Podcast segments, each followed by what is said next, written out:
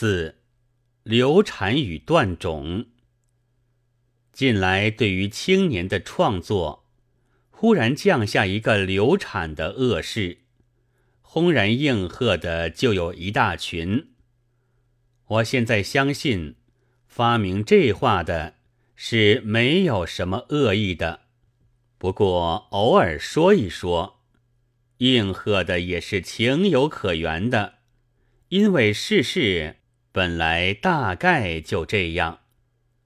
我独不解中国人何以于旧状况那么心平气和，于较新的机运。就这么棘手促额，于已成之局那么委曲求全，于初兴之事就这么求全责备。知识高超而眼光远大的先生们开导我们：生下来的倘不是圣贤、豪杰、天才，就不要生。写出来的倘不是不朽之作，就不要写。改革的事倘不是一下子就变成极乐世界，或者至少能给我有更多的好处，就万万不要动。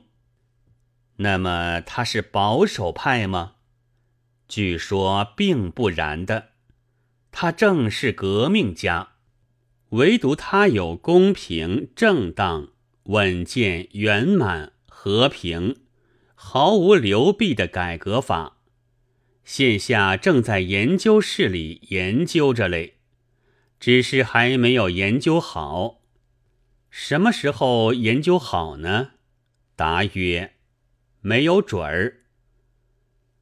孩子初学步的第一步，在成人看来。的确是幼稚、危险、不成样子，或者简直是可笑的。但无论怎样的愚妇人，却总以恳切的希望的心，看他跨出这第一步去，绝不会因为他的走法幼稚，怕要阻碍阔人的路线而逼死他，也绝不至于将他禁在床上。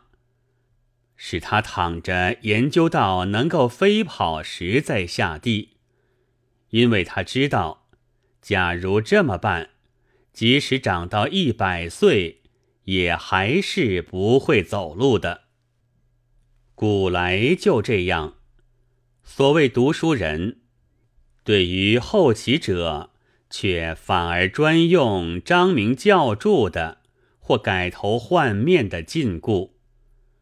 近来自然客气些，有谁出来，大抵会遇见学士文人们挡驾，且住，请坐。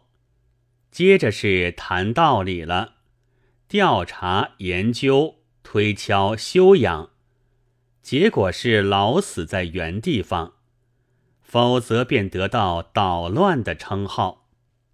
我也曾有如现在的青年一样。向已死和未死的导师们问过应走的路，他们都说不可向东或西或南或北，但不说应该向东或西或南或北。我终于发现他们心底里的蕴序了，不过是一个不走而已。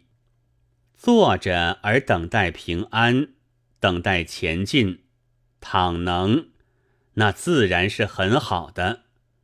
但可虑的是，老死而所等待的却终于不至，不生育、不流产，而等待一个英伟的宁心儿，那自然也很可喜的。